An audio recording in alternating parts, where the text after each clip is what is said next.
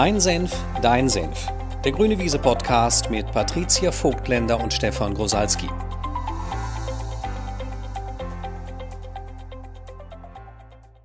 Hello. Hello. Wir wollen wieder reden. Heute über eins unserer Lieblingsthemen. Und ich finde, ähm, ich habe gerade gedacht, wir, wir haben ja eine Kritik im Podcast. Ne? Ich weiß gar nicht, ob ich dir das schon erzählt habe.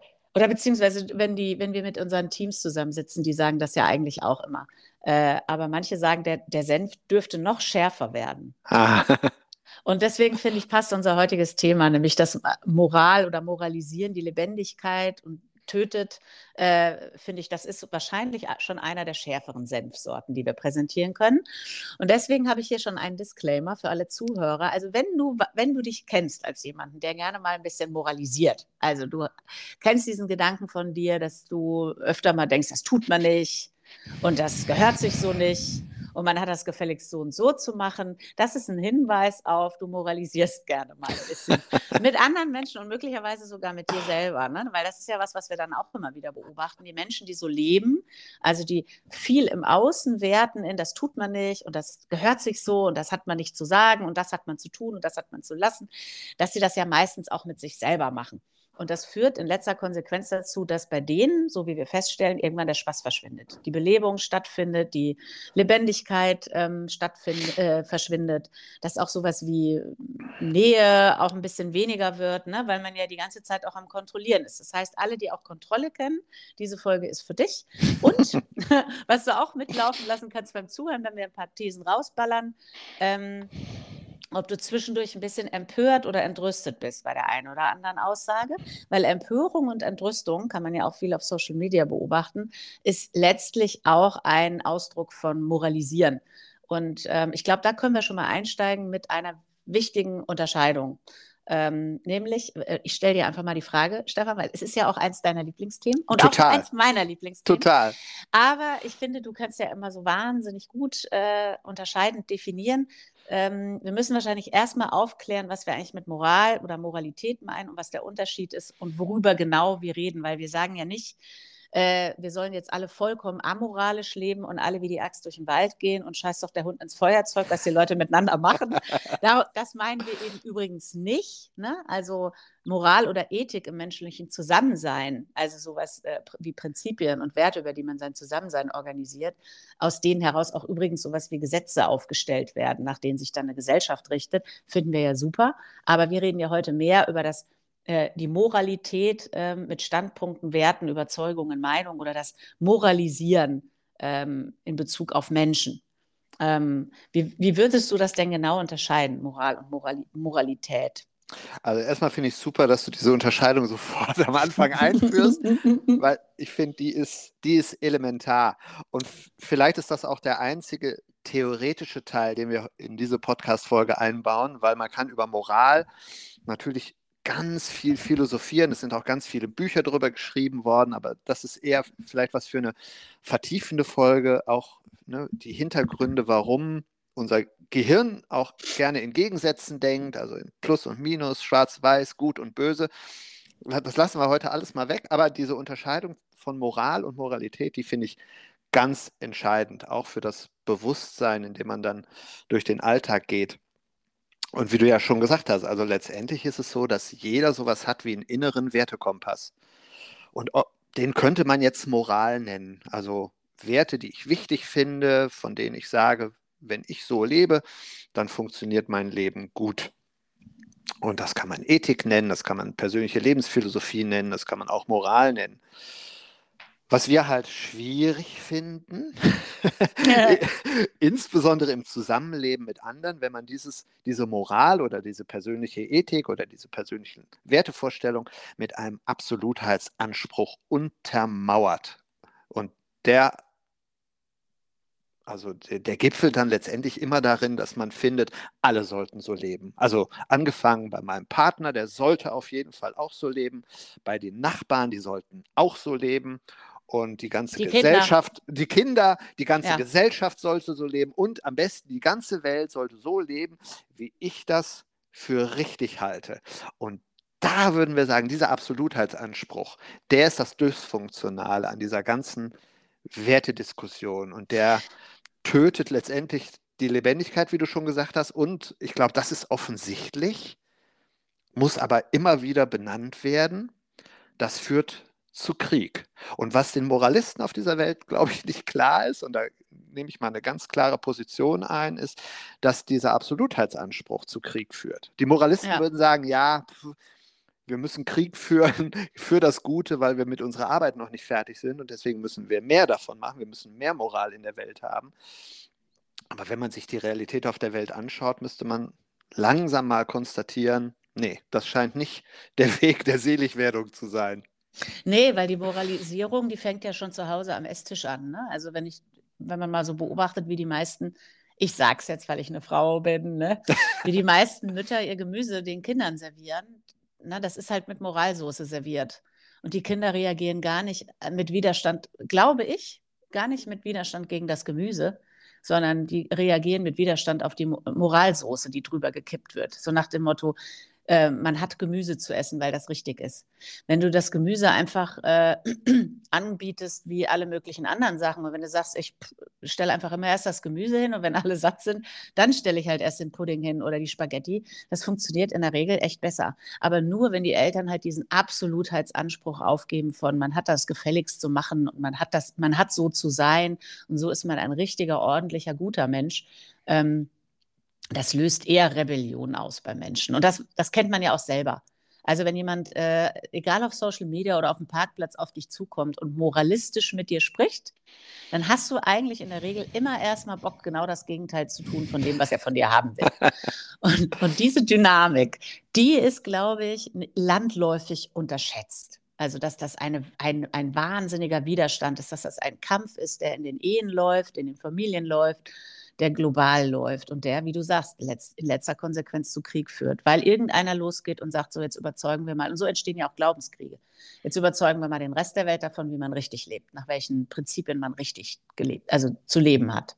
Ja, und den meisten ist, glaube ich, nicht klar, dass die Moralität mehr wird. Also die, Mora mm. die Moral nimmt ab, also so nach dem Motto, ja.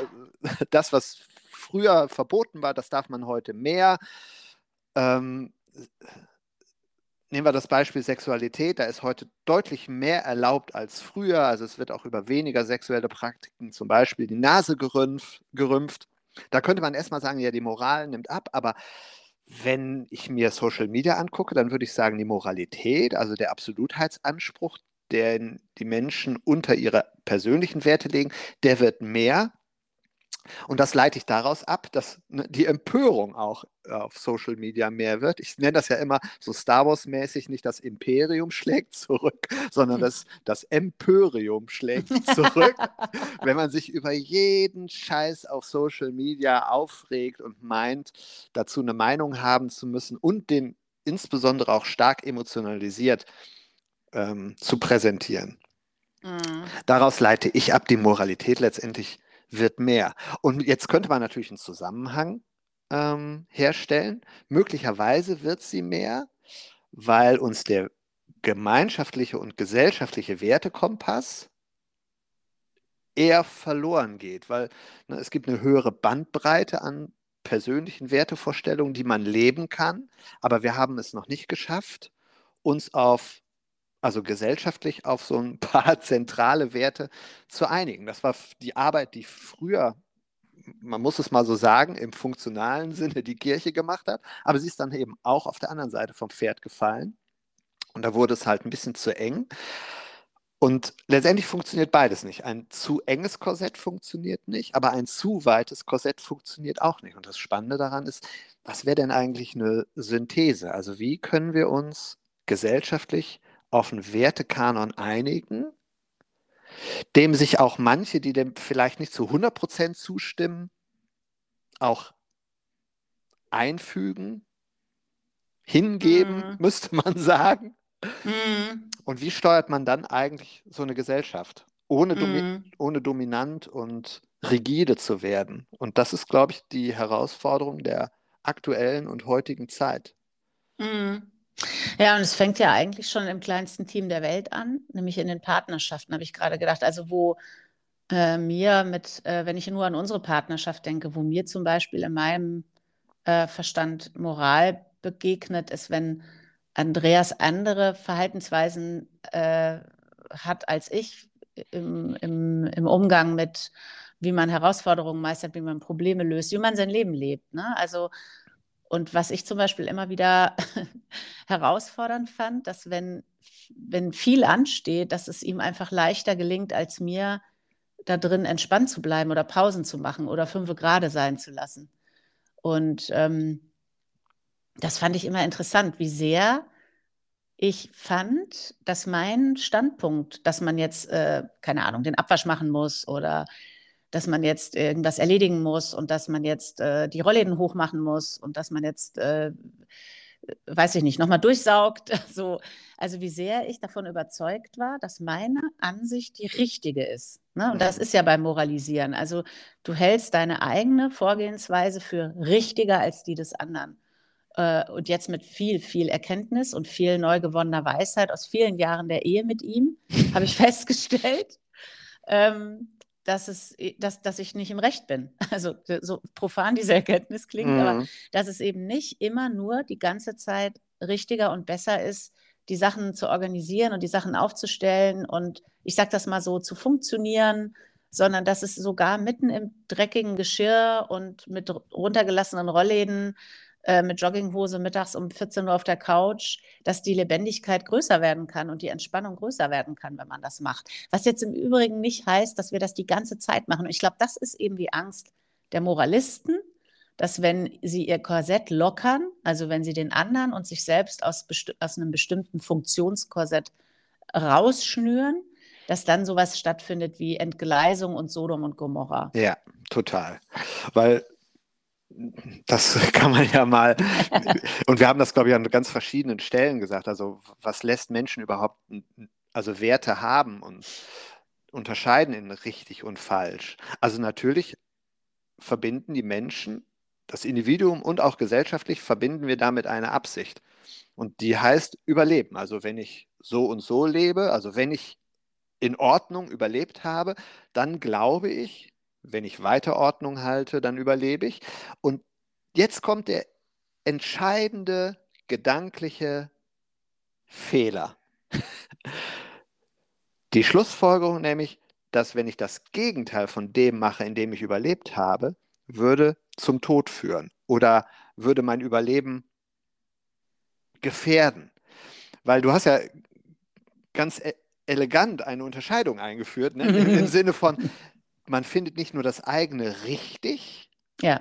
sondern man findet es, und das ist die Krux, man findet es richtiger ja. als die Vorstellungen des anderen, weil der Verstand kriegt es einfach, doch er, er kriegt es theoretisch hin, man braucht dann für nur eine hohe Wachheit, aber es klingt erstmal absurd. Was der Verstand schwer aushalten kann, ist die Idee, dass Gegensätze gleichgültig sind. Also, dass Ordnung fürs Überleben funktioniert, Chaos aber letztendlich auch. Mm, ja, das, ja. Ist ein bisschen, das ist ein bisschen, als würde Yin gegen Yang Krieg führen. Ne? Genau. Also, und sagen, also ich als Yin, sag dir mal kurz, dass, was an Yang alles falsch ist und wie, wieso Yin richtiger ist. Ähm, und dann können die beiden sich nicht mehr ergänzen. Und das ist das, was unterbrochen wird. Und mhm. ich kann im, im, Nachhinein verstehen, dass mein Mann erstmal in Widerstand gegangen ist und sich dachte, dann lasse ich die Rollladen noch länger unten. Ja. Was, was gar nicht passiert wäre, wenn mein Moralismus nicht da drin gewesen wäre. Von, man hat jetzt mal die Rollläden hochzuziehen, ne? so an einem Sonntag und man hat mal rauszugehen an die frische Luft oder so. Und ähm, er musste gegen meinen Rollladen hoch in Widerstand gehen mit mehr Rollladen runter. in dem Moment, wo mein Moralismus weg war und ich auch mal ein bisschen mit auf der Couch geschimmelt habe, ne? was ich inzwischen übrigens unfassbar gut kann. Also es ist wirklich schon sehr viele Jahre her. ähm, ist es auch so, dass es dann überhaupt kein Problem ist, irgendwann zu sagen, ne, jetzt haben wir eine Runde Yin gemacht, wir haben mal ein bisschen rumgeschimmelt und äh, haben mal fünf gerade sein lassen und jetzt äh, wie sieht's aus, Leute? Wollen wir die Rollläden mal hochziehen und mal die Spülmaschine einräumen und dann machen wir einen Spaziergang? Und dann habe ich festgestellt, war das überhaupt kein Problem, weil alle irgendwie gemerkt haben, ja, jetzt wird es auch langsam langweilig hier rumzusuppen. Und ich glaube, das ist die, die Botschaft, die wir, die wir, glaube ich, ganz, ganz dringend verkünden wollen, immer wieder in, allen Trainings, dass diese dieses Beanspruchen der Deutungshoheit über die Realität von einer Seite, mit, mit einer Haltung, mit einem Standpunkt zu dieser Verhärtung der Fronten führt und dass das sowas erzeugt wie ähm, den Krieg im Kleinen in der eigenen Hütte und den, den Krieg im Großen auf der ganzen Welt. Mhm. Vor allem, wenn, wenn man es ohne übergeordnetes Kriterium macht. Also natürlich muss man sich irgendwann mal fragen, funktioniert was, was nehme ich? Also, also funktioniert Müll nicht aus dem Autofenster schmeißen besser ja. als, äh, als, das, als das Gegenteil. Aber dann müsste man ein übergeordnetes Kriterium einführen. Man müsste sich fragen, wofür funktioniert es besser oder schlechter? Funktioniert Ökologie oder ein Umweltbewusstsein, funktioniert das besser oder schlechter als das Gegenteil. Wobei ich gar nicht wüsste, was das Gegenteil ist. Mhm. Und dann mhm. müsste man sagen, wofür soll es denn funktionieren? Mhm. Und gerade diese ökologische Diskussion, die wird ja mit unfassbar viel Moralismus geführt, aber es wird kein übergeordnetes Kriterium eingeführt. Also wofür wollen wir eigentlich Umweltschutz betreiben? Für welchen Zweck und für welche Absicht? Und haben wir uns darauf eigentlich schon mal geeinigt? Also, dass das mhm. unsere gemeinsame Absicht ist, ne? so auch im kleinsten Team der Welt. Also, ist es eigentlich richtig, Klodeckel hoch oder Klodeckel runter, Jalousien rauf oder Jalousien runter? Man müsste sich einfach mal fragen, in Bezug auf was eigentlich, mhm. richtig oder falsch? Und dann wird es ja ein bisschen neutraler in der Untersuchung. In, in Bezug auf was müsste man dann eigentlich sagen, funktionaler oder weniger funktional?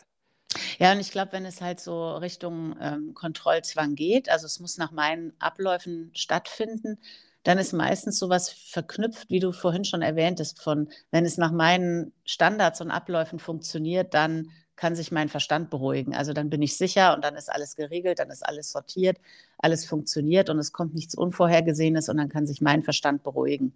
Und ich glaube, das ist ähm, dies, diesen Zusammenhang, den müssen die Menschen erkennen, dass der Bullshit ist. Also, dass eher die Unruhe erzeugt wird durch dieses permanente Getriebensein von, es muss nach meinen Standards, Abläufen und Regeln und Vorstellungen laufen. Weil mach doch mal das Gegenteil davon, du wirst feststellen, es passiert gar nichts. Also mm. die Rollläden bleiben unten, ja und. Und ich, wenn ich mal, wenn ich mal die, ähm, ich weiß, das ist natürlich immer nicht wissenschaftlich, ne, wenn wir sowas reingeben, aber wir haben ja nur einfach jetzt über zehn Jahre Trainingserfahrung und wirklich mehrere tausend Teilnehmer gehabt und viele, viele Dialoge geführt. Und ich würde sagen, das, das hat ja schon auch so eine leicht statistische Relevanz. Ne? Also wenn man bestimmte Zusammenhänge immer, wenn die einem immer wieder begegnen und man wirklich irgendwann sagen kann, abstrahiert betrachtet ist folgendes Phänomen immer wieder aufgetaucht. So. Und ich würde sagen, ein Phänomen, was zum Beispiel bei Kindererziehung immer wieder auftauchte, ähm, sowohl von den Frauen als auch von den Männern ausgehend, aber ich würde sagen stärker von den Frauen, ist, dass sie mehr Schwierigkeiten mit den Kindern haben, wenn das Korsett für die Kinder enger ist. Mhm. So, jetzt weiß ich schon, neun von zehn Frauen, die zuhören, denken jetzt, ja, aber willst du mir jetzt sagen, dass ich die den ganzen Tag Ego-Shooter spielen lassen soll? La, la, la, la, la, la. Nee, das habe ich nicht gesagt. Aber wenn du den Ego-Shooter per se schon in einer äh, Moralkiste schmeißt, dann äh, wird vermutlich insbesondere dein Sohn viel, viel mehr Drang haben, den Ego-Shooter spielen zu wollen. Mhm. Und das ist zum Beispiel was, was wir mit unseren Söhnen beobachten. Wir haben das halt nie ähm, moralistisch unterbunden, dass sie sich eben auch in diesen archaischen Zusammenhängen erfahren dürfen. Ich sage das mal bewusst, archaische Zusammenhänge, weil früher gab es keine Ego-Shooter, früher gab es Stöcke im Wald. So. Und dann hat man sich daraus ein Schwert gemacht oder man hat halt Stockkampfkunst gemacht oder was auch immer. Und im statistischen Mittel ist meistens der Drang, das tun zu wollen, geht stärker von den Jungs aus. Es gibt auch Mädchen, die das machen wollen.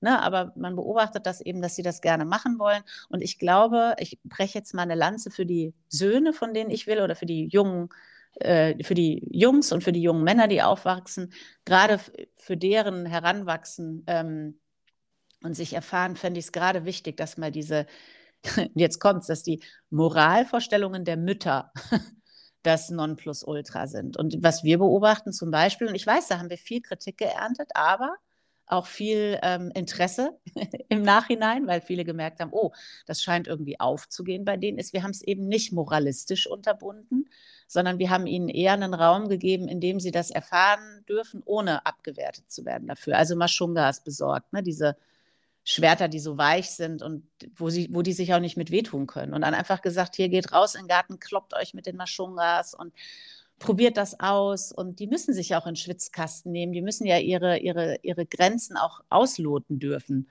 Ähm, und was wir festgestellt haben, ist, dass wenn du zu denen ins Zimmer gehst und sagst, mach das jetzt aus, die fangen gar nicht an zu diskutieren. Mhm. Also die, ah, die sagen eher so, ah ja, stimmt. Ja, ja, stimmt, war jetzt auch schon lang genug. Und dann haben die auch wieder Bock rauszugehen, weil sie eben nicht gegen dieses, dieses Korsett ankämpfen müssen, in das sie hier reingesteckt werden. Hm.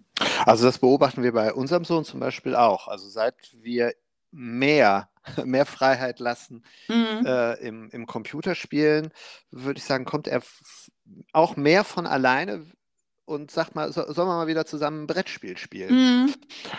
Und ähm, ich finde, das ist einfach auch eine super Übung, die wir ja immer äh, nennen, Befreiung in der Antithese. also mhm. mhm. lass deine Kinder mal so viel von dem machen, was du eigentlich ablehnst, dass du es fast nicht mehr aushalten kannst. Also, was würde eigentlich passieren, ne, wenn dein Sohn mal acht Stunden in seinem Zimmer hockt und zockt? also, mhm. was würde mit dir passieren? Ähm, und das ist halt eine sehr heilsame Erfahrung mitzukriegen erstmal passiert nichts. Aber ne, der Verstand denkt immer, ja, aber wenn das jetzt über Jahre so geht oder über Monate so geht, was passiert dann? Er, glaubt ja immer, die Zukunft voraussagen zu können und zu projizi projizieren zu können, was dann mit deinen Kindern passiert, wenn du jetzt nicht die Zügel fest anziehst und also sie, sie, sie einfach machen lässt. Und da ist halt das Stichwort Sodom und Gomorra. Wir befürchten alle Sodom und Gomorra und den kollektiven Untergang, wenn wir nicht die anderen mit unserem Moralismus oder mit unserer Moralität gängeln und im Zaum halten. Mm. Und das führt nochmal einfach zu Krieg, weil, ne, wie schon gesagt, der, der andere reagiert damit halt ja auch auf Widerstand. Und der will halt seine Werte auch durchsetzen. Und es ist halt auch ein bisschen energieschonender, glauben wir, wenn wir einmal sagen, so, wir legen jetzt mal fünf Werte fest und nach denen sollten alle, alle ähm, leben. So, dann müssen wir darüber nämlich schon mal nicht mehr nachdenken. Und damit ihr nicht nachdenken müsst, ich habe die Arbeit schon mal gemacht, ne? hier sind die fünf Werte und nach denen leben wir jetzt. Die, die Idee ist ja, komplexitätsreduzierend und dann ist einmal Ruhe. Aber der Kampf geht halt weiter. Mm. Und, ja, und die Lebendigkeit verschwindet. Ach, total, total. Der Spaß verschwindet, habe ich gedacht. Ganz viel ähm, Spaß und Lebendigkeit ist eben auch unter Moralvorstellungen ja. verschüttet. Also unter diesen berühmten, das tut man nicht. Also ja. das macht man so nicht. Man sagt nicht jemandem, äh, direkt, äh, was man denkt oder man, ähm, man darf nicht zu freizügig sein, man darf auch nicht zu, ähm, wie soll ich das, also wir waren jetzt zum Beispiel Freitag Kart fahren, ne? Mhm. Äh, und da habe ich auch gedacht, also ich, man kann ja über Kart fahren, könnte man jetzt ja auch moralisieren, ne? Ja. Also Verbrennermotor, was ist das eigentlich für ein hohler Mist, eine Halle hinzustellen und dann fahren Leute im Kreis und was soll diese Scheiße? Verletzungsgefahr. Also Ben hatte blaue Knie, äh, die Freundin von uns hatte eine blaue Rippe, dann hat sich ein äh, erwachsener Freund von uns, hat sich übrigens beim Kartfahren auch schon mal eine Rippe gebrochen. Ich habe mich übrigens dreimal übergeben, also, was aber an der Reihenfolge, glaube ich, vom Event lag. Also erst Essen und Kartfahren ist nicht zu empfehlen. Ja, also man könnte sowas ja auch nicht mehr machen, weil man irgendwie sagt, ja, also aus dem Alter sind wir auch raus und wir können ja auch anders Spaß haben und so. Und ich fand es einfach total mega, mit erwachsenen Freunden und den Kindern mal wieder so ein Event zu machen. Hm. Und, äh, und äh, weißt du, alle hatten glasige Augen und alle waren irgendwie total happy. Und ja, also irgendwie dachte ich, es gibt eine ganze Menge Zeug, was man sich nicht erlaubt, weil man findet, äh, das tut man nicht. Und ich glaube, wir kennen das auch. Wir haben alle diese eine Freundin in unserem Leben wahrscheinlich schon gehabt. Äh, und ich musste am Wochenende auch an sie denken. das ist eine vergangene Freundin, die einfach immer so ein bisschen die eigenen Moralvorstellungen durchkreuzt hat. Wo man immer, ähm, also bei mir war das immer so, dass ich die so immer so ein bisschen beäugt habe und dachte, meine Fresse, also ich könnte niemals so leben wie sie. Es wäre mir alles zu verrückt. Ne, zu unkontrolliert und zu verrückt und zu abenteuerlich. Und ich halte mich jetzt nicht für eine Oberspießerin, ne, aber die hat wirklich auch meine Moralvorstellung durchkreuzt. Aber die war wirklich Expertin für Spaß. Ne? Also was die einfach immer hatte, war Spaß. Und da habe ich gedacht, ähm, gerade weil einfach so wahnsinnig viel reglementiert war, jetzt auch durch diese Corona-Zeit und mhm. so, haben wir jetzt auch mal wieder ausgerufen als Qualität Spaß und wir wollen mal wieder mehr Zeug machen, was irgendwie einfach belebt und lebendig macht. Also sowas wie äh, Kartfahren eben, ne? Oder ach, jetzt machen wir irgendwie so eine Aneinanderreihung von Achterbahnfahren, Bowlen und Lasertag.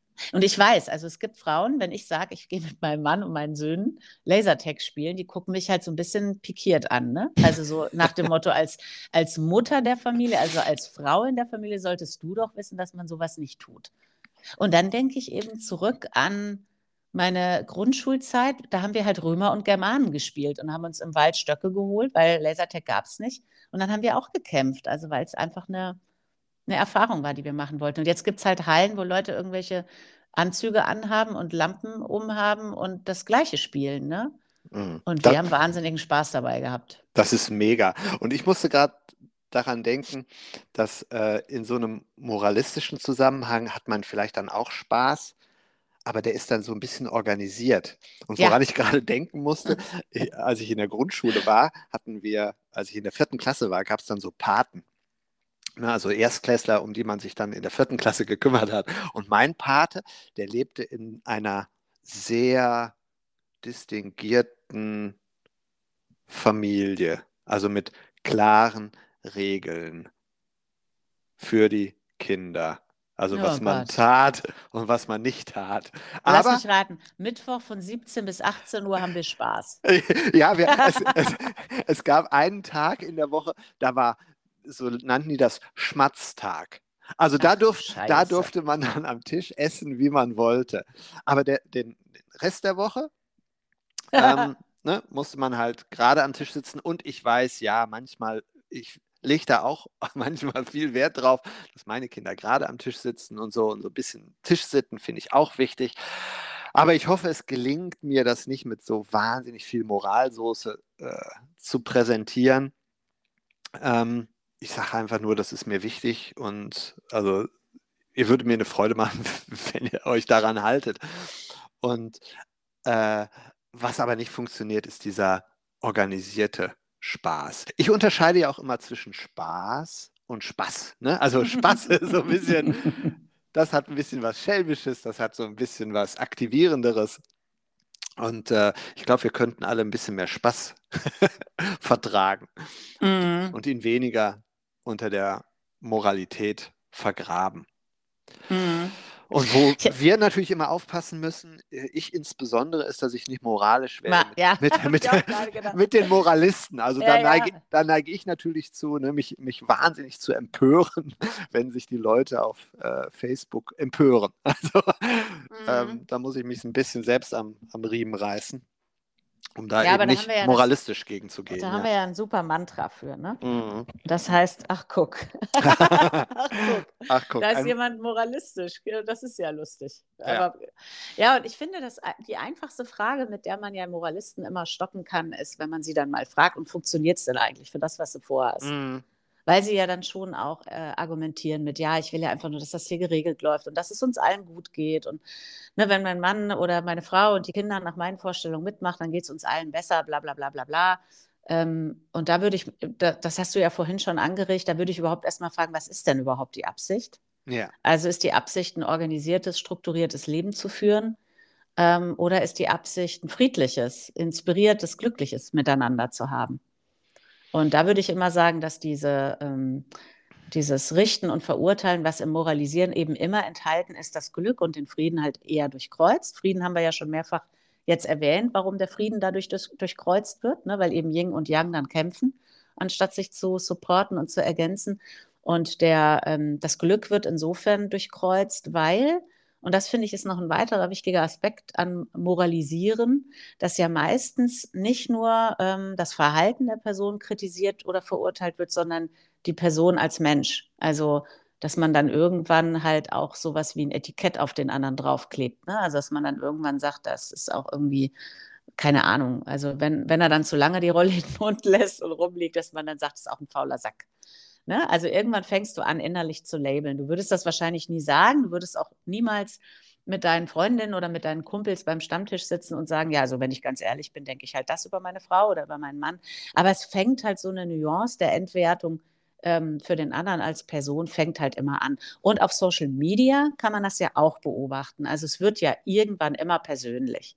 Und bei den Moralisten relativ schnell, sieht man ja in den Kommentaren, ja, du bist wahrscheinlich auch so ein Punkt, Punkt, Punkt. Mhm. Ne? Da kommt ja nie, ah, das finde ich ja mal eine interessante Aussage in deinem Post.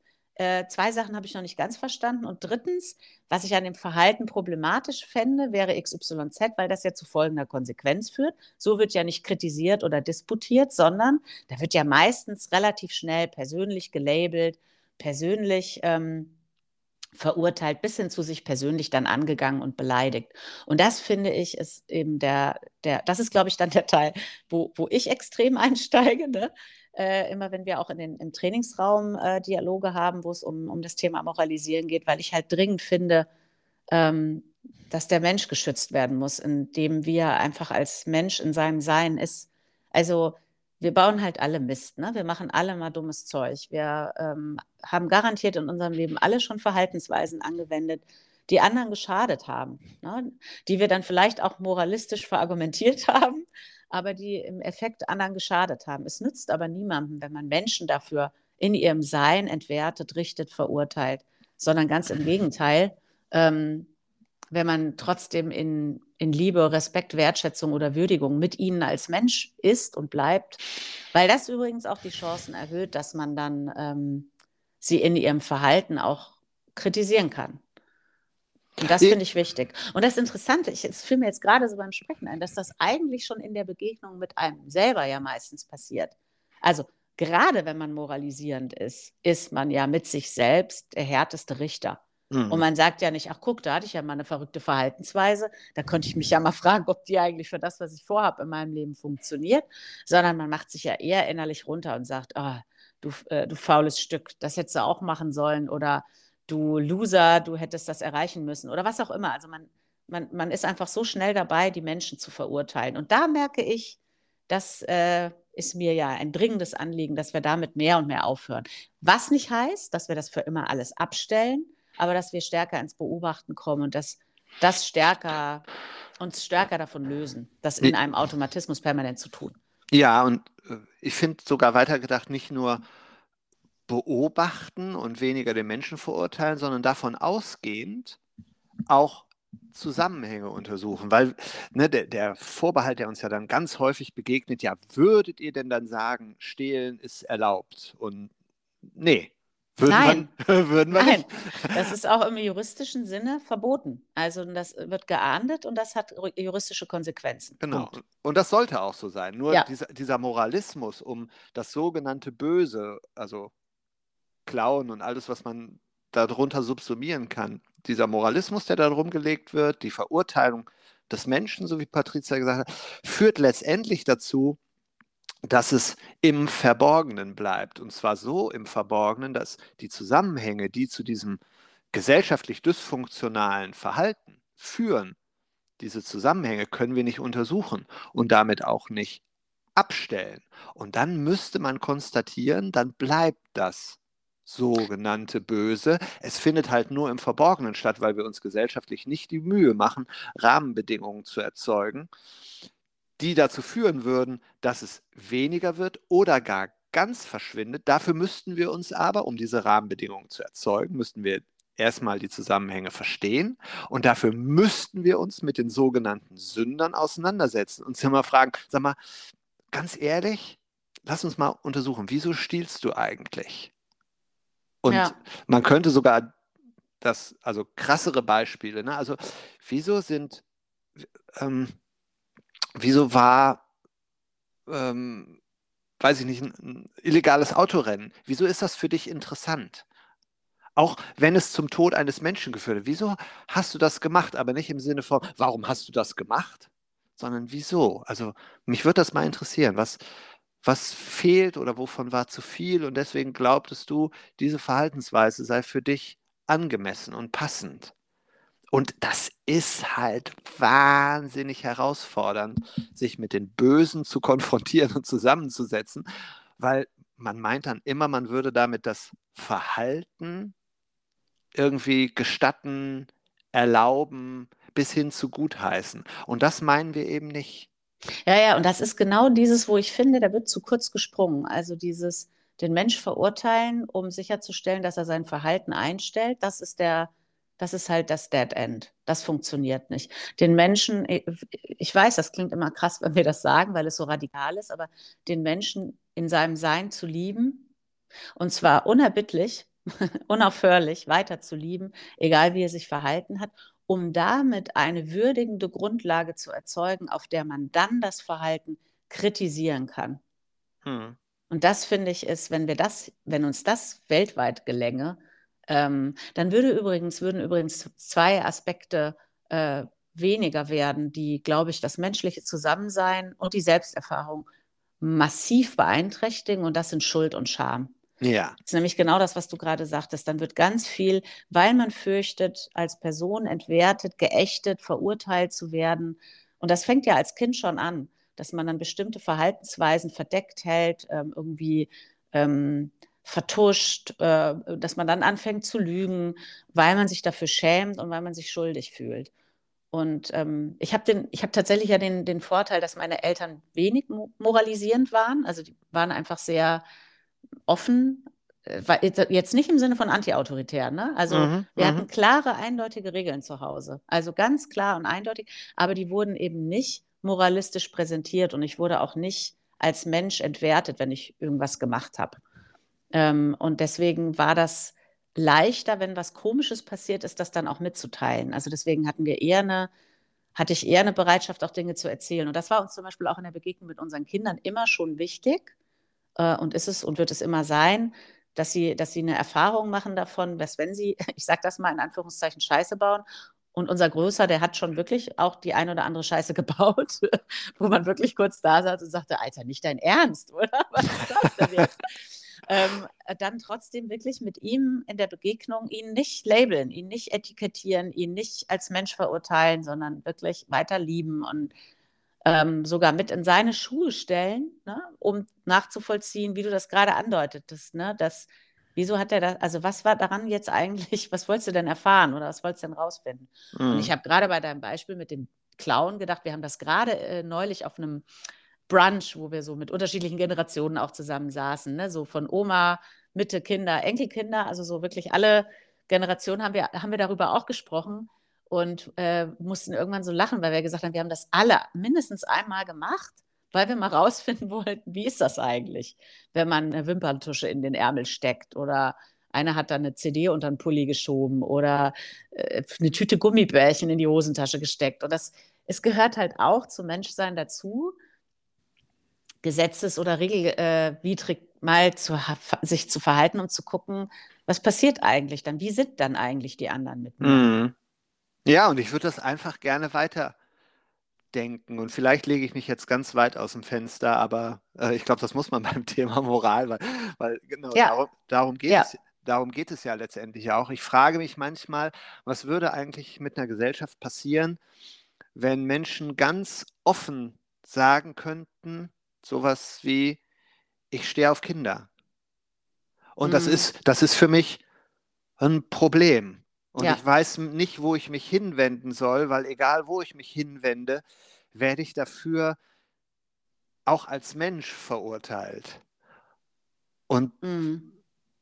also ja, ich, ich, ich frage mich das wirklich, was würde mit ja. einer Gesellschaft passieren, wenn wir diese Tür mal wirklich aufmachen würden, also wenn das über das sogenannte Böse und über Tendenzen, die man bei sich selbst erkennt, und ich behaupte mal, die niemand bei sich selbst gut findet, unter denen Menschen auch leiden, was würde mit einer Gesellschaft passieren, wenn wir diese Tür öffnen, darüber zu sprechen und zu untersuchen, gemeinsam, wie könnte man das verhindern, dämpfen? Wie ja, müssten wir damit umgehen, damit das weniger wird? Ja, weil es nämlich, glaube ich, dann eben nicht. Ich habe gerade noch gedacht, man könnte es nämlich, man müsste es dann nämlich nicht mehr ähm, dämpfen, sondern man, man müsste es ja dann nur verhindern, indem es auch auftauchen darf als ausgesprochener Zusammenhang. Ja, als ausgesprochener Weil, Zusammenhang. Ja, und nicht als ausgelebtes, ähm, als ausgelebter Effekt aus einer Unterdrückung, sondern es, es kann vielleicht dann zum Verschwinden gebracht werden, weil es ausgesprochen werden darf. Und wie viele Kinder könnten dann geschont werden? Vor solcher, vor solchen Erfahrungen. Mhm. Ja, also wahnsinnig, ich, ich 100 Prozent stehe ich dabei. Ne? Also weißt du, mit was wäre in einer Gesellschaft, wo wir da, das ist aber für unseren Verstand, glaube ich, eine vollkommene Utopie, weil die meisten garantiert beim Zuhören gedacht haben, na will er mir jetzt sagen, dass äh, äh, Übergriffe auf Kinder in Ordnung werden sollen. Und das haben wir nicht gesagt, nochmal, mhm. weil wir mhm. das unangemessen finden und weil wir die Kinder schützen, schützen und schonen wollen. Aber ähm, scheinbar ist es ja so, dass das, was, wie wir damit sind, hat ja noch nicht dazu geführt, dass es aufgehört hat. Ich würde sogar behaupten, ganz im Gegenteil. Ja, wahrscheinlich. Also man, ja. man, man weiß ja nicht, wie, wie die Dunkelziffer sind, aber es hat auf jeden Fall nicht zum Verschwinden geführt. Und ich merke ja, ich merke, ich habe ja letztendlich an mir selbst gemerkt, also wie, wie vorsichtig man damit ja. wird, wenn man darüber spricht. Aber also ich halte das wirklich für einen denkenswerten Weg, weil das mhm. Gegenteil, das moralistische Verurteilen, hat halt nicht funktioniert. Mhm. Und ich meine, wir stehen gesellschaftlich da noch lange nicht. Möglicherweise dauert das noch 100 Jahre, bis man diese Tür mal eröffnet. Weil, wie schon gesagt, die Moralität wird ja eigentlich mehr statt weniger. Mm. Wir verurteilen ja jeden Scheiß schon. Also ob man gendert oder nicht gendert, alles, beides wird von der jeweiligen anderen Seite moralistisch bewertet. Also ja, und die Kreativität, das ist eigentlich der dritte Aspekt. Also der, der, der Frieden wird irgendwie gestört und das Glück wird gestört. Und äh, was habe ich jetzt gerade als drittes gesagt? Die Kreativität. Die Kreativität, genau, also das schöpferische Sein. Mir ist gerade nämlich zu dem anderen noch was Neues eingefallen. Oh Gott, der Verstand ist so. Bei dem Thema ist so viel drin.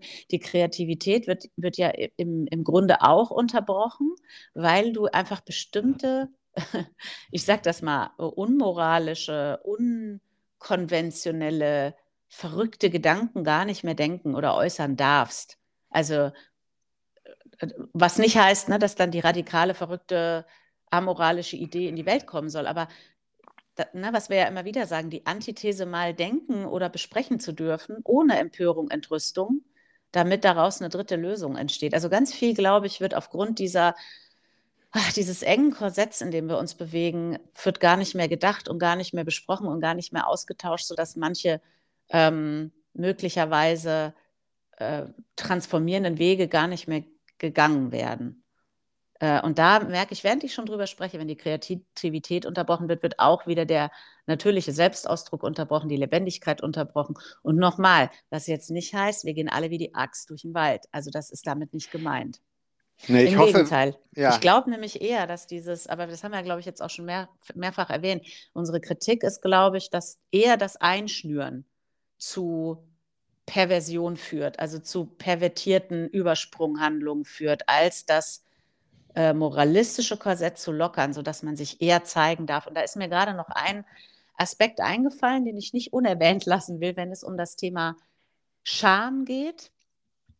Und Scham ist ganz unweigerlich eine Folge von äh, Moralität, dass ich finde, was in der, äh, in, in der Ausbildung in Grow haben wir ja ein Körperwochenende ähm, also wir haben ja so verschiedene äh, Themen, um die es geht. Ne? Also um mhm. Gefühle und Kontrolle und an einem Wochenende geht es um Partnerschaft und Beziehung, an einem Wochenende geht es um äh, Vergangenes und Vorwürfe und an einem Wochenende um Finanzen und Materie. So ein Wochenende dient ja dem Thema Körper, also Körperlichkeit, Körperbewusstheit, aber auch Körperliebe. Und ich finde es immer wieder erstaunlich, allein wie schambesetzt die ganze Erfahrung mit dem eigenen Körper ist. Und mhm. Dass wir ja beobachten, wenn die Menschen diese, und jetzt nur, also damit du nicht beim Zuhören denkst, ach du Scheiße, muss ich mich bei Büro am Körperwochenende dann nackt nach vorne stellen oder nein, muss man nicht. Aber was man eben macht, ist eben mal äh, Prozesse, einen Prozess erleben, in dem man diese, diese körperliche Scham mal betrachtet und für sich selbst ähm, aufgibt. Also, dass man eben nicht mehr nur am Körper runterguckt und sagt, der ist nicht in Ordnung, so wie er ist. Weil, würde ich behaupten, die meisten, also vor allen Dingen mehr noch Frauen, glaube ich, als Männer, richten und urteilen eben auch über ihren Körper. Also, dass der nicht schön genug ist und nicht fit genug und ich hasse nicht gesehen. Also, er ist irgendwie per se schon mal so, wie er ist, falsch. Und dann wird an dem auch die ganze Zeit rumgedoktert und rumgedingst. Und der wird ja auch in ein Korsett gepackt, in ein Schönheitskorsett oder in ein Leistungskorsett. Mhm. Ähm, und was ich eben erstaunlich finde, man ist halt nun mal mit seinem Körper unterwegs. Ne? Also das ist ja so die offensichtlichste äh, Form, über die man sich identifiziert oder erfährt. Also wenn man erstmal denken würde, wenn der Körper nicht da ist, dann bin ich vielleicht nicht mehr da. So, ne? Ähm, dass ich, was wir ja beobachten, dass wenn diese körperliche Scham und dieses Richten und Urteilen in Bezug auf die Erfahrung im eigenen Körper weniger wird, dass sie freier agieren in der Begegnung mit anderen Menschen. Also dass sie sich mehr zeigen, dass sie selbstbewusster werden, bis, also dass das nicht nur eine Auswirkung auf die Partnerschaft hat oder auf die Begegnung mit Menschen auf der Straße oder im Schwimmbad, ne, sage ich jetzt mal so ganz plakativ, sondern dass sie sogar als Führungskräfte ähm, freier ausschwingen, also weniger Angst vor Begegnungen mit Menschen haben, weniger Angst vor Ablehnung haben. Und da denke ich doch, also Angst vor Ablehnung, Angst vor Ausgrenzung, das kennen ja irgendwie alle. Alle haben Angst, dass sie aus ihrer Peer Group rausfliegen oder aus der Firma oder dass ihnen irgendeine Zugehörigkeit genommen wird oder dass sie in irgendeiner Weise entwertet oder verurteilt werden. Also moralisch. Deswegen ne, weiteres Argument, warum wir finden, man könnte mit dem Moralisieren aufhören, weil dann ähm, nicht nur der Frieden mehr wird und das Glück mehr wird und auch die Kreativität mehr wird, sondern dann auch die Zusammenarbeit zwischen Menschen, also die gemeinsame Produktivität. Mhm. Total. Das stellen wir auch immer in unseren Organisationsentwicklungen fest, dass da auch die Moralität unfassbar viel an Produktivität hemmt. Und sei es nur, weil man das, wie man, wie man jahrelang gearbeitet hat, ne, mit dem Satz moralistisch untermauert, das haben wir schon immer so gemacht. Das kennt, glaube ich, auch jeder. Und dahinter steckt halt immer auch eine versteckte Moralität von, das hat früher gut funktioniert fürs Überleben, also muss man das gefälligst so weitermachen. Und jeder, der auf eine andere Idee kommt, wird erstmal abgewatscht. Mhm. Ja, und jetzt habe ich gedacht, zum Abschluss könnten wir ja tatsächlich noch mal ein bisschen Theorie einstreuen. Ne? Mhm. Ich habe nämlich gedacht, man, äh, wir lieben ja die Dialektik. Ne? Also haben wir, glaube ich, auch in irgendeiner Folge schon mal erläutert, aber kann man ja vielleicht auch noch mal ähm, kurz äh, erläutern, das Prinzip. Also wir arbeiten viel mit, mit Hegelscher Dialektik. Ne? Das ist, es gibt immer einen sogenannten Ausgangspunkt, eine These. Das wäre in dem Fall Moral oder Moralität hochzuhalten. Ähm, und wir haben das ja an, ein, an einigen Stellen schon erwähnt, dass wir dann gerne auch sowas machen wie in eine, in eine Antithese gehen, also mal das übersteigerte Gegenteil ähm, zu betrachten, einzunehmen, auch mal auszuagieren und sei es nur, um herauszufinden, dass nichts passiert. Ne? Also dass der Verstand merkt, ich muss das Alte nicht zementieren, mit viel Anstrengung hochhalten, sondern ich kann auch mich in das Gegenteil hineinbegeben ähm, und es passiert nichts. Übrigens, Antithesen niemals zum Schaden anderer Menschen. Ne? Also, weil man bei Moralität ja jetzt denken könnte, ach so, soll ich jetzt so eine Aufgabe machen, wie ich verteile, verteile Ohrfeigen? Nein, das ist damit eben genau nicht gemeint. Aber das können wir ja gleich nochmal erläutern, was wir dann meinen mit Befreiung in der Antithese. Und ich finde, gerade bei Moral kann man von Befreiung in der Antithese sprechen, weil die Moralität ja eher ein Korsett ist, in das man sich selbst und andere steckt und die Antithese eher ähm, befreit und belebt und dass dann sowas entsteht wie eine dritte Möglichkeit, also eine Synthese, die beide Pole umfasst oder integriert oder die, die übrigens nicht so agiert, dass man sagt, oh, wenn man dann auf der Synthese angekommt, dann geht man über los, kriegt 10.000 Mark und ist in der Schlossallee und dann hat man mit dem Getöse da in der These und Antithese nie wieder was zu tun. Im Gegenteil, die Synthese ist ein, ein integrierender, eine integrierende Zusammenfassung, in der beides auch immer wieder stattfinden kann. Und ich habe gerade gedacht, wir könnten der Vollständigkeit halber ja mal so unsere ähm, drei Sprünge, wie wir die dann nennen, zu Moralität auch mal ähm, benennen. Ne? Wir haben ja, weil wir haben ja drei verschiedene Auflösungen. Ne? Mhm. Ja. Also wenn du dir den einen Pol anguckst, den guten Pol, ne, den nennt man dann halt Moral. Und das Gegenteil von Moral ist alles Sündhafte, also die Sünde. Ne, gibt es auch in ganz vielen Filmen, insbesondere bei Star Wars, hab, hat man wahrscheinlich auch schon mitgekriegt. Ne? Also in vielen Filmen kämpft halt das Gute gegen das Böse, das Schwarze gegen das Weiß, äh, äh das Helle gegen das Dunkle. Und das ist letztendlich genau diese po Polarität zwischen Gut und Böse. Die Kernpolarität in der Moral. Und wenn du jetzt zugehört hast und hast gedacht, bei mir habe ich auch die eine oder andere Moralität gefunden, also so Dinge, wo ich finde, die tut man, die tut man nicht, so hat man zu sein und das ist irgendwie gruselig und das äh, muss man hochhalten, bis hin zu, das ist heilig ne, und das andere ist unrein. das ist auch bei manchen die Ausprägung. Dann kannst du ja mal gucken, was wäre eine Antithese. Und wie gesagt, Antitheseübungen immer nicht zum Schaden anderer machen, ne? also, sondern eher um deine eigene Grenze zu durchbrechen. Und mhm. ähm, bei dem einen ist das, äh, die Rollläden halt mittags um drei unten zu lassen. Ne? Und bei dem nächsten äh, ist das vielleicht mal ein. Ich mache übrigens äh, heute auch eine LinkedIn, einen LinkedIn-Post, glaube ich, wo ich, also wenn ich das heute zeitlich noch hinkriege, wo ich auch etwas mache, was eine Antithese für mich ist. Nämlich, ich poste unser neues Auto. Mm. Weil da finde ich, das, das tut man einfach nicht, sein scheiß Auto auf Link, also auf Social Media zeigen. Das ist ja einfach total ablehnenswert. Da bin ich moralistisch mit und habe ich gedacht, um meinen Moralismus zu durchkreuzen, ne, mache ich das heute mal. Ich poste einfach mal ein Foto von mir und meinem Auto auf LinkedIn. Ne? Und dann einfach mal das zu machen, um festzustellen, ja, jetzt habe ich was gemacht, wo die anderen vielleicht sagen können, oh, jetzt wird es aber prollig. Und du stellst fest, ja, es passiert gar nichts. Ne? Mm. Und man muss das auch nicht moralisch abwerten, weil das Ergebnis ist erstmal nur Mensch mit dem Auto. Und manche machen das halt gerne jede Woche und ganz viel und manche lehnen das halt moralistisch ab. Ne? Und ich mache das jetzt vielleicht hin und wieder, ich weiß es noch nicht, aber ich finde das halt total spannend, diese Antithesenlisten äh, zu machen. Ne? Also, ja. ähm, ich weiß nicht, ob du auch noch ein Beispiel, ich suche gerade noch nach Beispielen, die jetzt, also zum Thema Materie wäre das halt tatsächlich sowas wie mit dem Auto. Ne? Du zeigst irgendwie vielleicht auch deinen deinen Wohlstand oder Reichtum, da haben ja viele auch, das ist ja die, das typisch äh, Deutsche, ne, die Hecke ganz hoch wachsen lassen, mhm. damit der Nachbar deinen Pool nicht sieht, ne? sowas. Ja, oder wenn du sowas hast wie ein, wie ein Ökomoralismus, dann kannst du auch mal, weiß ich nicht, den gelben Sack in die schwarze Tonne ja. stopfen, weil unterm Strich passiert da auch nichts. So. Ja. Ja. Ähm, also da gibt es ganz viele ähm, kreative Möglichkeiten, die man da eröffnen kann. Oder ne, wenn du merkst, weiß ich nicht, du, du, hast sowas wie, man muss seinen Tag sinnvoll nutzen, dass du einfach mal sonntags nachmittags schon um 14 Uhr den Fernseher anmachst und guckst einfach nur irgendwas. Also, weil es ist schon mal ganz spannend zu untersuchen, um was alles habe ich eigentlich im Moralismus gelegt. Und mh, hm, die befreiende Möglichkeit ist, und das erscheint erstmal wie ein wie ein Widerspruch. Die Möglichkeit, die dann entsteht, wenn du auch mal die Antithese gelebt hast, du hast dann wieder die freie Wahl, wie du leben willst. Und dann kannst du dir eben auf der Syntheseebene wirklich ganz bewusst überlegen, wie will ich leben, mit welcher Absicht und wozu sollen meine Werte funktionieren. Und das ist erstmal die, ich sag mal, die technischste Synthese, die man so zu Moral finden kann. Das ist nämlich Integrität.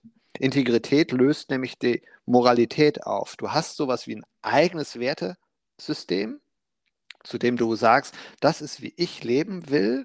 Für mich funktioniert das, nach bestimmten Werten zu leben, aber du nimmst den Absolutheitsanspruch weg. Und das nennen wir halt Integrität. Du gibst dein Wort erstmal dir selbst gegenüber und vielleicht auch deinem Partner gegenüber, den Menschen gegenüber, mit denen du produktiv sein willst in der Firma. Du gibst dein Wort für bestimmte Werte, für bestimmte Verhaltensweisen. Und du hältst dein Wort, du richtest dich halt danach. Aber du verurteilst weder dich noch die anderen, wenn es auch mal nicht klappt. Ja, die Auflösung habe ich gedacht, die ist, die ist die stärkste Auflösung, wenn es darum geht, erstmal das Zusammensein zu organisieren. Ne? Mhm. Also wenn man diese Absicht der Moralisten auf eine funktionale Ebene überträgt, weil die Moral soll ja die Gesellschaft zum Funktionieren bringen. Mhm.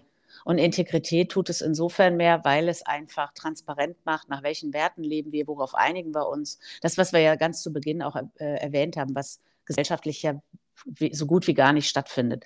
Auch auf Social Media findet das nicht statt. Da wird eher Meinungsaustausch betrieben und um die Deutungshoheit gekämpft, ohne sich zu fragen, äh, welche Absichten haben wir, in welchen Absichten treffen wir uns, Wie, was soll eigentlich das Ergebnis des Zusammenseins sein und was funktioniert dafür am besten und wofür geben wir uns dann unser Wort. und nehmen mhm. uns auch beim Wort. Deswegen finde ich den, ich finde den einfach wahnsinnig stark. Wir integrieren den ja auch in unsere Change Management Prozesse bei den Firmen unfassbar stark, um die aus Schuld und Scham und Fingerpointing und Verurteilen rauszukriegen. Ähm, und dafür brauchen die häufig ja auch erstmal in der Antithese so ein, ich sage das mal, so ein Amoralisierungsprozess von, man muss das halt auch nicht menschlich bewerten, dass jemand immer unpünktlich kommt. Im Gegenteil, wenn du den als Mensch nicht mehr entwertest, dann kannst du mit dem mal rausfinden, was ist eigentlich die Botschaft, immer zehn Minuten später zu kommen. Also was will der damit eigentlich mitteilen? Ne? Oder was, was denkt er, wer im Verhältnis zu den anderen ist? Und dann kannst du ganz spannende Untersuchungen starten. Insofern mhm. finde ich Integrität, auch wenn die so technisch klingt, die ist nicht zu unterschätzen, die Auflösung. Und ja, in den meisten Betrieben machen wir ja auch die Erfahrung, dass der Wert erstmal für viele neu ist. Also man kennt den ja nur aus dem politischen Zusammenhang, wenn man Politiker entwertet, weil man ihnen sagt, der ist nicht integer. so, aber man, man kennt den ja nicht aus der Schule oder aus dem Elternhaus oder so, dass, dass, dass jetzt viele sagen würden, oh ja, Integrität war schon in meiner Ursprungsfamilie ein großer Wert oder so. Mm. Also der ist erstmal nicht so in aller Munde. Das heißt, man muss den ein bisschen erläutern. Aber ich finde, der ist sogar mal eine eigene Podcast-Folge wert. Also mm. mal ein bisschen stärker einzutauchen in die, in die Macht äh, oder die Schöpferkraft der Integrität. Also was das eigentlich für ein unfassbar starker Wert in der Begegnung mm. zwischen Menschen ist. Ja, und wir definieren ihn halt rein technisch mit Integrität ist Wort geben, Wort halten. Im allgemeinen Sprachgebrauch wird Integrität aber häufig benutzt, ne, wenn wir zum Beispiel zum Politikern sagen, der ist nicht integer, meinen viele damit, der handelt nicht moralisch. Mhm. Wir meinen es aber wirklich in diesem neutralen Sinne, integer bist du dann, erstens, wichtige Voraussetzung, du gibst dein Wort, also, ne, also du bist auch sichtbar mit deinen Entscheidung, insbesondere mit deinem Wertekodex. Du sagst also, für mich ist Pünktlichkeit wichtig. Also du machst dich auch damit transparent. Das nennen wir, du gibst dein Wort.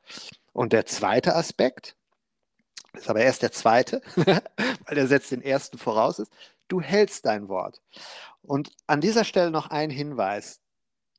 Das ist ein bisschen der Haken an der äh, Synthese Integrität, das kann man halt auch moralistisch hören. Ne? Weil viele denken dann, ja, aber das ist ja auch selbstverständlich, das macht man ja auch so, man hält ja auch sein Wort. Wir meinen es aber eben nicht im moralistischen Sinne, sondern du bist einfach jemand, der in der Absicht lebt, dein Wort zu geben und zu halten. Aber nochmal, selbst wenn du es dann nicht hältst, lehnst du dich oder andere dafür ab, sondern du gehst dann halt wieder in Untersuchungs- Modus und sagst, okay, wir hatten uns mal auf Pünktlichkeit geeinigt. Funktioniert hier im Team gerade nicht so sehr, wenn ich das mal betrachte, weil ich habe das die letzten Meetings gesehen. Ne? Also äh, eher kommen die Leute fünf Minuten, zehn Minuten, Viertelstunde zu spät. Lass uns da mal untersuchen, ähm, woran das liegt, ob wir das abstellen können oder ob Pünktlichkeit für uns noch ein funktionaler Wert ist. Also eher so. Mm, Verstanden. Genau. Ja. Ja, und ich dachte, wir lassen mal eine eigene Folge machen. Ich finde das wirklich äh, mhm. auch, auch stark darüber mal äh, zu sprechen. Und dann haben wir ja noch eine weitere. Mhm. Sollen wir gleich meine, meine Lieblingsauflösung? Nee, erst ja. die andere. Gleich, gleich die Lieblingsauflösung. Ja, ja. Ja, weil die finde ich, finde ich persönlich in der, in der, in der Menschlichkeit einfach am, am, am stärksten. Das ist als Auflösung die Liebe. Mhm. Ähm, Natürlich könnte man immer sagen, na ja, Liebe, das ist jetzt halt, da kannst du ja eigentlich immer, kannst du immer kommen, weil Liebe und so. Aber vielleicht nochmal die Erläuterung dazu, warum ich diese Auflösung so stark finde. Erstmal nicht Liebe als ein Gefühl. Das, dafür müssen wir aber auch eine eigene Folge machen wahrscheinlich. Und die ist eh ganz arg dringend fällig, finde ich, eine Folge über die Liebe. Ähm, also Liebe, das können wir ja schon mal kurz sagen, nicht als ein Gefühl, Schmetterling am Bauch, ne, sondern Liebe als eine Haltung, äh, in der man mit Menschen ist, lieber als eine Sphäre, in der man sich trifft, bewegt mit anderen Menschen, die beinhaltet eine Aussage, die da heißt, es ist okay, so wie du bist, es ist okay, so wie ich bin. Also alles darf sein und alles ist an sich erlaubt und nicht verurteilenswert. Das meinen wir mit Liebe. Und das ist ja das, was wir vorhin schon angedeutet haben. Das ist natürlich radikal, das wissen wir. Ähm, aber ganz ehrlich, vielleicht brauchen wir für die Herausforderungen, die im Moment ähm, bestehen, radikalere Ansätze, als die wir bisher gelebt haben. Mhm. Also einen echten Umbruch, ein echtes Out-of-the-Box-Thinking, ein echtes auf der grünen Wiese denken. Liebe wäre dann eben genau die Sphäre, in der man sagt, ist das wirklich, also ist es wirklich besser, wenn mein Sohn immer gute Noten hat? Bis hin zu, ne, da haben wir uns ja sehr weit aus, der, äh, aus dem Fenster gelehnt und eine Utopie eröffnet, äh, Liebe als Sphäre, in der man sagen könnte, ich äh, stehe auf Kinder und das ist ein Problem für mich. Was soll mhm. ich jetzt damit machen? Weil ich will auch niemandem schaden. Was soll ich damit tun?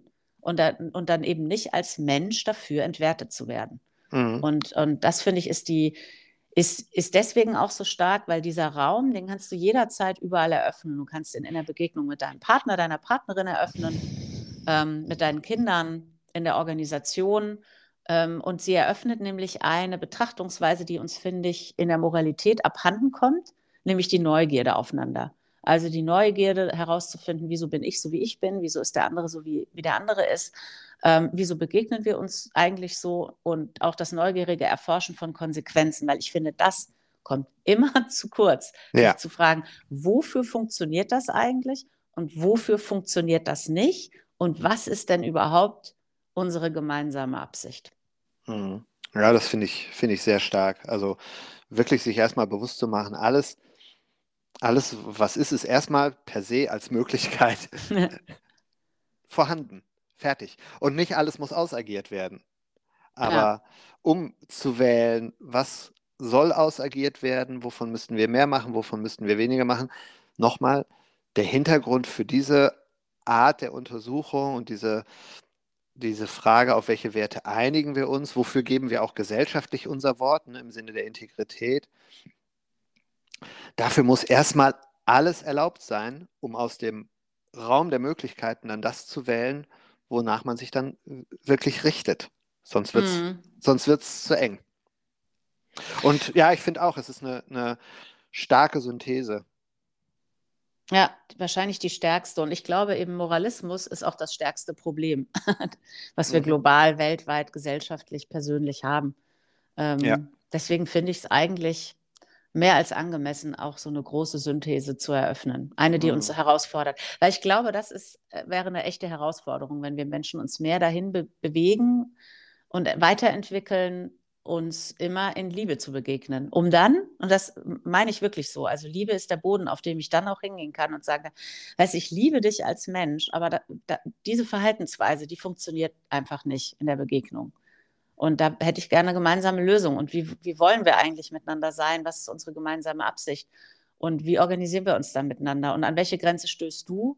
An welche Grenze stöße, stoße ich? Und was wir aus Erfahrung wissen, ist, dass unsere Business, sogar unsere Business-Coaching-Prozesse mit dieser Vorgehensweise enorm gut funktionieren. Weil letzten Endes, ne, haben wir ja auch schon hundertmal gesagt, sitzen da ja keine CEOs, da sitzen halt Menschen. Ja.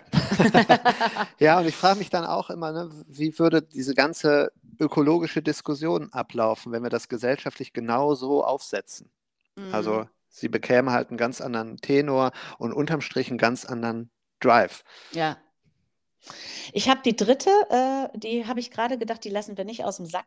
Weil ich habe nämlich gerade auf mein Handy geguckt und ich habe nur noch 6 Prozent. Ja. Und es sind schon 62 Minuten und ich muss oh, zum wow. Zug. Oh, wow. ich muss zum Zug. Ja. Aber ich finde, es ist auch schon so viel drin. Und ich finde, über Integrität machen wir eine eigene Folge und über Liebe machen wir eine mindestens mhm. eine eigene Folge. Und über die dritte Auflösung machen wir einfach auch eine eigene Folge. Mhm. Und jetzt hören wir erstmal, wie die Rückmeldungen zu dieser Folge sind. Ja, jetzt hören wir uns erstmal an, wie moralisch wir mit den Moralisten waren. Ja, genau. ja habe ich gedacht. Also das ist vielleicht noch Absch das Abschließende, was man dann auch dazu sagen kann. Ist garantiert waren wir auch an der einen oder anderen Stelle oder sind es immer mal wieder, Stefan hat das ja erwähnt, auch moralistisch mit den Moralisten und sind möglicherweise auch mit uns selbst moralistisch, wenn wir merken, dass wir mit den Moralisten moralisieren. Aber nochmal, wir sind halt alle Menschen. Es geht nicht darum, dass man irgendwas abschaltet oder wegcoacht oder wegtransformiert und für immer los wird, sondern die Bewusstheit zu erhöhen, das mitzukriegen und es dann einfach neu zu gestalten. Und in diesem Sinne würde ich sagen, verabschieden wir uns und wünschen euch, dir äh, viel Spaß beim Anwenden dieser Antithesenübung, wenn du da Bock drauf hast. Wir finden die wahnsinnig befreiend und belebend und ähm, äh, ja, also vor allen Dingen belebend, finde ich. Also wenn man so unkonventionelles Zeug macht. Irgendwann, bei mir ist das immer so, wenn ich so Zeug mache, ich fange unweigerlich an, irgendwann zu lachen und denke, wie, wie abgefuckt ist das denn eigentlich gerade? Ja. Ne? Deswegen am Ende unser moralfreier Appell zu dieser Übung. Es ist richtig, diese Übung zu machen. und es ist richtig, diese Übung nicht zu machen. Ja, genau. Jetzt doch, wähle. was du willst. Mach Mach doch, was was du du willst. Und überleg dir weise, was die Konsequenz ist und ob sie zu deinen Absichten passt oder nicht. In diesem Sinne würde ich sagen, äh, im, im, im Sinne meiner Lieblingsthese, wir danken äh, allen Zuhörern, dass du zuhörst und am Podcast dranbleibst, den weiterempfehlst. Äh, wir lieben dich, egal ähm, ob du uns kritisierst oder nicht. wir freuen uns tatsächlich immer auf Rückmeldungen. Sowohl äh, kritische, positive als auch kritische, negative. Das ist erstmal alles für uns super. Und ähm, vielleicht habe ich gerade gedacht, erwähnen wir nochmal die Idee mit dem Live-Podcast. Wir haben Mhm. ja auf der Grünen Wiese die Live-Dialoge, da kann man ja mal Tickets kaufen. Einige von euch waren ja auch immer schon mal da. Da lernt man eben diese Dialogtechnik kennen, die wir im intentionalen Coaching anwenden.